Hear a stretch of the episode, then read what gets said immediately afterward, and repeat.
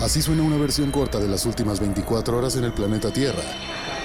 La conversación del mundo, aquí, en el Brief, con arroba el Che Arturo.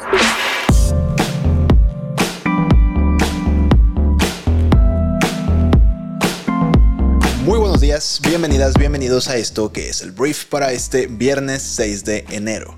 Yo soy Arturo Salazar, soy tu anfitrión y uno de los fundadores de Briefy y en este podcast vas a informarte con un resumen de las noticias que debes conocer el día de hoy para ser una persona bien informada. Hemos llegado al final de nuestra primera semana del año. Muchísimas gracias por estar aquí, si me estás escuchando en plataformas de streaming o también si me estás viendo en YouTube, muchísimas gracias por pasarse a este canal, a suscribirte y a consumir este podcast ahora también en formato en video. Entonces, muchísimas gracias una vez más por estar aquí y pues vamos a comenzar con esto, que es el brief. Vamos a comenzar hablando pues del tema que se tiene que hablar el día de hoy, que es el Culiacanazo 2.0. ¿A qué me refiero con todo esto? Fue pues lo que pasó lamentablemente el día de ayer en Culiacán y pues una buena noticia para pues la seguridad de nuestro país también paralelamente. Déjame platicarte. Primero, ¿por qué Culiacanazo? El 17 de octubre del año 2019, el gobierno mexicano procedió con la detención de Ovidio Guzmán, que es uno de los hijos de El Chapo Guzmán, uno de los narcotraficantes más famosos de la historia de la humanidad. Y en aquel jueves se capturó a Ovidio Guzmán en la ciudad de Culiacán, pero fue tanta la respuesta por parte de las fuerzas delincuenciales que terminó siendo liberado Ovidio porque simplemente fue superado el gobierno mexicano y las fuerzas de seguridad que planearon que con lo que llevaban estaban listos para poder capturar a Ovidio. Entonces ese fue el Culiacanazo porque fue, te digo, terrible para la ciudad, hubo incendios, bloqueos, etc. El día de ayer, muy temprano en la madrugada, el ejército mexicano recapturó a Ovidio Guzmán y pues ahora sí ya lograron capturarlo, lograron trasladarlo a la Ciudad de México, de hecho ya está en el altiplano, bueno, por lo menos está, durmió esta noche en el altiplano, pero en Culiacán las cosas se pusieron muy, muy, muy complicadas. Hubo muchísimos bloqueos por todos lados en diferentes ciudades, no solamente en Culiacán, también sucedió en Los Mochis, en Guasave, en diferentes ciudades de esta preciosa tierra. Mi mamá es sinaloense, entonces yo quiero mucho a Sinaloa y espero que todo el mundo esté muy bien. Si te tocó estar por allá, espero que tu familia y tu gente estén perfectamente bien después de este suceso. El gobierno tal cual ordenó casi casi un toque de queda para que nadie saliera a las calles y esto al final del día está sucediendo en un contexto curioso debido a que se avecina una visita de Joe Biden de la cual vamos a hablar en estos próximos minutos. Esto también se da en un contexto en el que pues primero se hablaba de que no se sabía si el operativo había sido, había sido comandado más bien por inteligencia extranjera. Luego el secretario de la Defensa Nacional, el general Luis Crescencio Sandoval, llegó a decir que esto fue producto de eh, una planeación de meses entre la inteligencia y fuerzas operativas para poder capturar a Ovidio Guzmán. Entonces, en este punto, ¿qué sucede a partir de aquí? Esto se está visualizando como, pues sí, un trofeo para el gobierno federal en el que se captura a una persona que se les había escapado y se habían visto débiles eh, con respecto al cártel de Sinaloa, pues. Después, Andrés Manuel López Obrador ha estado lidiando mucho con la imagen pública o con las acusaciones de que están ligados con el cártel precisamente porque liberaron al hijo del Chapo, que está por ahí también relacionado con, obviamente no sentimentalmente, pero que hay una relación y que de repente va a Sinaloa y se junta con ellos. Eso se habla obviamente en las malas lenguas entre voces, no se dice directamente, pero dicen que hay un vínculo, el cual pues por supuesto no está confirmado ni mucho menos. Entonces, esto se ve como ese trofeo para el gobierno federal. Sin embargo, en la parte operativa también se habla de que pues tampoco afecta demasiado o mucho las operaciones de este tipo de eh, grupos criminales. Entonces, al final de cuentas, esto fue lo que sucedió. Em, se hablará mucho acerca de esto, muchísimo vas a escuchar hablar de esto, pero lo que sucedió y lo que se sabe es esto. Fue capturado Ovidio Guzmán López por el ejército mexicano y Em, el gobierno de México a través de la Secretaría de Relaciones Exteriores afirmó que no va a ser extraditado de manera express o fast track como también se presume que sería porque en Estados Unidos Ovidio Guzmán está siendo acusado de presuntamente haber sido un traficante de diferentes drogas hacia el país de Estados Unidos. Entonces eso fue lo que sucedió ayer, este es el Culiacanazo 2.0 y sin hacer ni siquiera la transición, también el día de ayer hubo otro operativo en otra ciudad totalmente desvinculado, que fue en Ciudad Juárez. Eh, la semana pasada yo hablé de un motín que se realizó en una cárcel de Ciudad Juárez la pasada, el pasado domingo, en el que el objetivo era liberar a una sola persona, que era Ernesto Alfredo Piñón, alias El Neto, que es el líder de, un grupo criminal llamado Los Mexicles. Entonces lo que sucedió es que se empezó a buscar a este El Neto y ayer se le identificó, se le encontró y a la hora de que hubo pues una persecución, El Neto muere en un enfrentamiento con autoridades en Ciudad Juárez.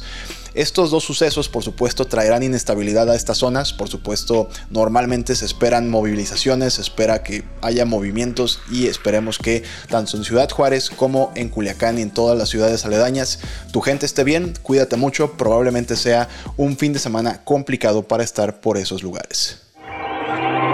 Vamos a hablar del siguiente tema, que es lo que se viene, que es la cumbre de los tres amigos, que es la forma coloquial de hablar de un encuentro trilateral entre los presidentes de Estados Unidos, Canadá y también de México. Este encuentro se va a llevar a cabo en nuestro país, vamos a ser anfitriones de este encuentro de los tres amigos.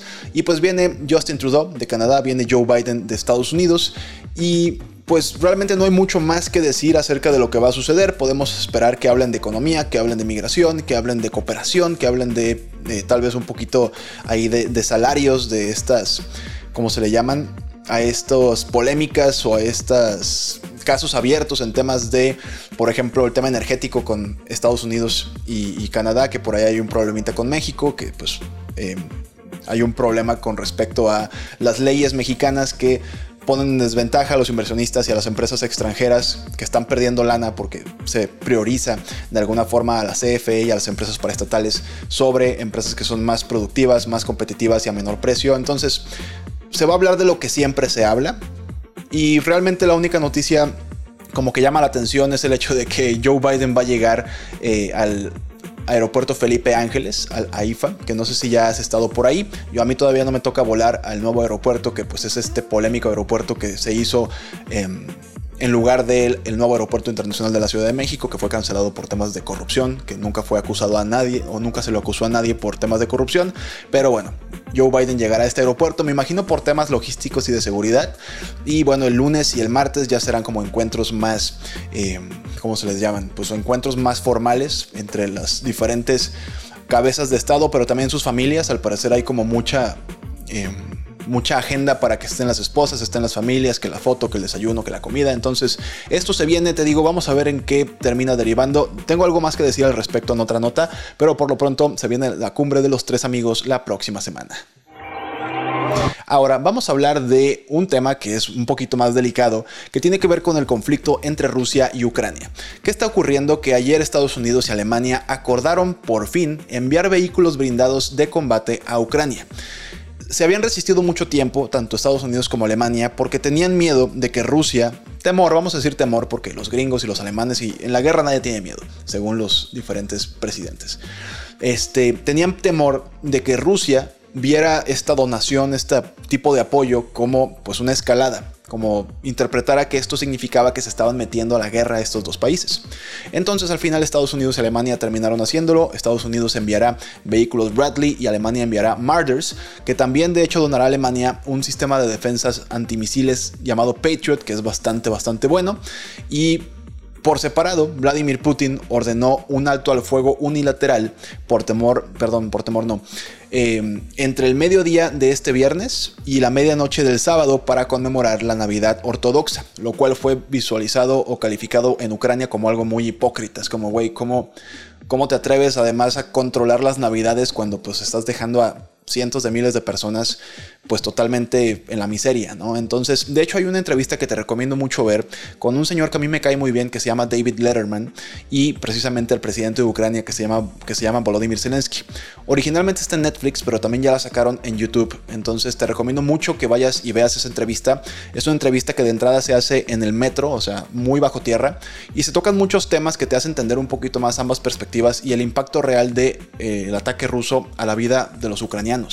Y me quedé con muchos mensajes, pero uno es que pues este Zelensky acusa directamente a Putin de robarle la infancia a sus niños, lo cual a mí se me hizo horrible porque sí me imaginé de repente mi infancia perfecta, que lo fue, fue muy bonita mi infancia, pues de repente afectada por completo por una guerra que tal vez acabó con familiares o tal vez acabó simplemente con mi estilo del día a día, ¿no? Entonces te la recomiendo mucho, te digo, está en Netflix, pero también está disponible ya para cualquier persona en YouTube. Ahora vamos a hablar de pues el mismo hombre congresista estadounidense republicano, el señor Kevin McCarthy, que simplemente el señor no es elegido para ser el nuevo eh, líder de los republicanos en la Cámara en el Congreso de Estados Unidos. Simplemente no lo votan a favor. Fueron ayer ya las diferentes votaciones, creo que ayer fue la número 11 y hay ciertos republicanos de derecha que no van a votar por él y al parecer están exigiendo que se cambie el candidato a otra candidata o candidato porque no van a votar por él. Y esto representa un retraso en la actividad legislativa de Estados Unidos. El Congreso no puede avanzar si no está elegido un líder de la mayoría, en este caso republicana. Y te digo, la única noticia es que pues esto no había pasado desde 1859. O sea que duraran tanto en elegir a la persona y pues está sucediendo en pleno 2023. Ahora voy a hablar de Joe Biden una vez más, pero vamos a hablar de un tema de migración, que seguramente, como ya lo anticipé, será un tema que se va a hablar en la próxima cumbre de los tres amigos, porque ¿qué sucede? La migración siempre termina siendo un tema muy tenso para Estados Unidos. Y si un presidente no es capaz de contener la migración, por muy humanista que se venda, es algo que le va a terminar pegando tarde o temprano.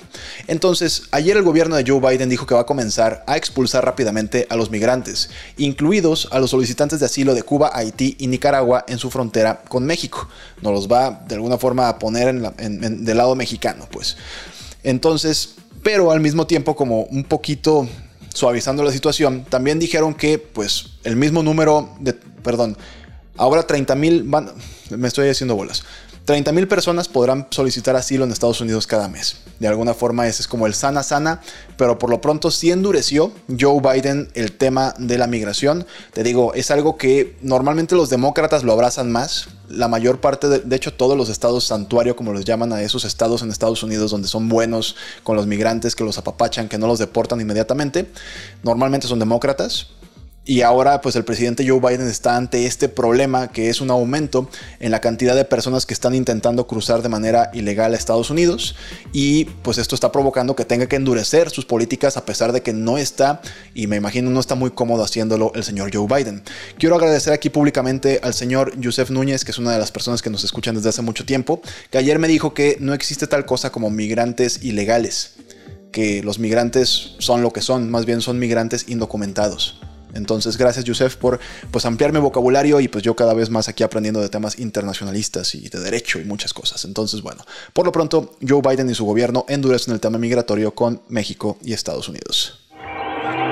Vamos a hablar del siguiente tema que pues es el funeral del Papa Benedicto XVI que se llevó a cabo el día de ayer en el Vaticano. Muy rápidamente te cuento, el Papa Benedicto fue Papa de la Iglesia Católica desde el año 2005 hasta el 2013 que renunció y pues ayer fue presidido este, este evento por el Papa Francisco, que es su sucesor, este, y bueno, ya fue enterrado en la cripta debajo de la Basílica de San Pedro, que es lo normal, es lo que normalmente pasa con un papa a la hora de que fallece. Voy a hablar ahora de negocios y voy a hablar de Sony, la compañía electrónica japonesa, que ayer anunció ya su marca de autos eléctricos que se va a llamar Afela. Es una marca que va a lanzar en conjunto con Honda y van a poder empezarse a ordenar en el 2025 los primeros vehículos y en el 2026 serán entregados los primeros vehículos en Estados Unidos. Es un auto eléctrico completamente con, lleno de tecnología, pues competencia directa de Tesla, competencia directa de lo que tú quieras. La verdad es que el render está muy bien y te digo, ya Tesla dejó de ser desde hace algunos años el único competidor de esta categoría y se viene con todo, pues empresas que tienen mucho know-how de cómo hacer muchos vehículos en masa algo con lo que ha estado batallando Tesla en poder cumplir sus objetivos. Entonces Sony se mete con toda esta industria con su marca de vehículos en colaboración con Honda llamado Afela. Ahora vamos a hablar de la realeza británica porque pues se viene la próxima semana la publicación del libro de memorias del príncipe Harry que se va a llamar, ahorita te digo, se va a llamar Spare y se anticipa mucho este libro para la gente que le encanta el chisme de la realeza, obviamente gente que le vale mucho madre todo esto, pero el punto es que dentro de lo que ya se empieza a filtrar, pues hay acusaciones incluso contra su hermano, el príncipe William, heredero al trono, pues que básicamente dice de que lo golpeó, en una discusión acalorada cuando se estaba discutiendo acerca de su matrimonio con Meghan Markle. Y pues esto, por supuesto, dará de qué hablar. La realeza está obviamente muy nerviosa por este libro, pero pues va a vender muchísimas copias porque como el príncipe ya no vive de la realeza, pues tendremos, tendremos que vivir de pues, este tipo de libros. Meghan Markle también ya prepara su propio libro de memorias, también creo que se publica este mismo año. Y por último voy a hablar de cáncer y voy a hablar de una buena noticia porque un grupo de científicos eh, está desarrollando una vacuna que ya está en etapa experimental, que básicamente lo que hace es convertir a las células cancerígenas en enemigas del propio cáncer. Su candidata vacuna utiliza células, células tumorales modificadas que inyectan una carga tóxica al resto de las células cancerosas. Básicamente se convierten en su propio anticuerpo y además provocan que se quedan en tu cuerpo esas células modificadas y siguen destruyendo las células cancerosas eh, con el paso del tiempo para evitar que el cáncer regrese. Gran, gran descubrimiento.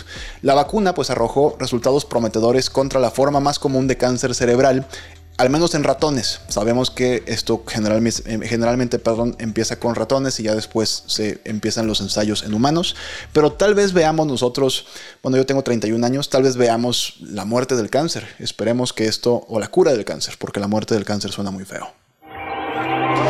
Bueno, antes de irme, esta fue la conversación del mundo para este viernes, pero antes de retirarme, quiero primero recomendarte que descargues Briefy, que es nuestra plataforma que te ayuda a prepararte rápidamente para ser brillante en los negocios. Y lo que hacemos en Briefy es transformar los mejores libros e información, eh, información exclusiva perdón, en lecciones cortas para mejorar tus habilidades de gestión disponibles en texto y podcast. Entonces, en poquito tiempo puedes aprender lecciones para mejorar diferentes habilidades como marketing, ventas, comunicación, eh, liderazgo, todo para que manejes mejor un equipo en tu negocio. Y el día de hoy tengo una recomendación dentro de Briefy, que es un artículo que también es un podcast, es una lección más bien, que se llama Cómo la reapertura de China afectará a la economía mundial. La próxima semana también China reabre sus puertas al mundo, van a poder entrar y salir turistas, van a pasar muchas cosas con China, y esta reapertura se dice que será el mayor evento económico del año 2023. Esta lección te explica cómo va a suceder todo esto y cómo puedes aprovecharla para ti y también para tu negocio y para tu equipo. Entonces puedes descargar nuestra aplicación móvil totalmente gratis y probarla gratis también durante 14 días. Y bueno, por último, te quiero agradecer que hayas estado aquí.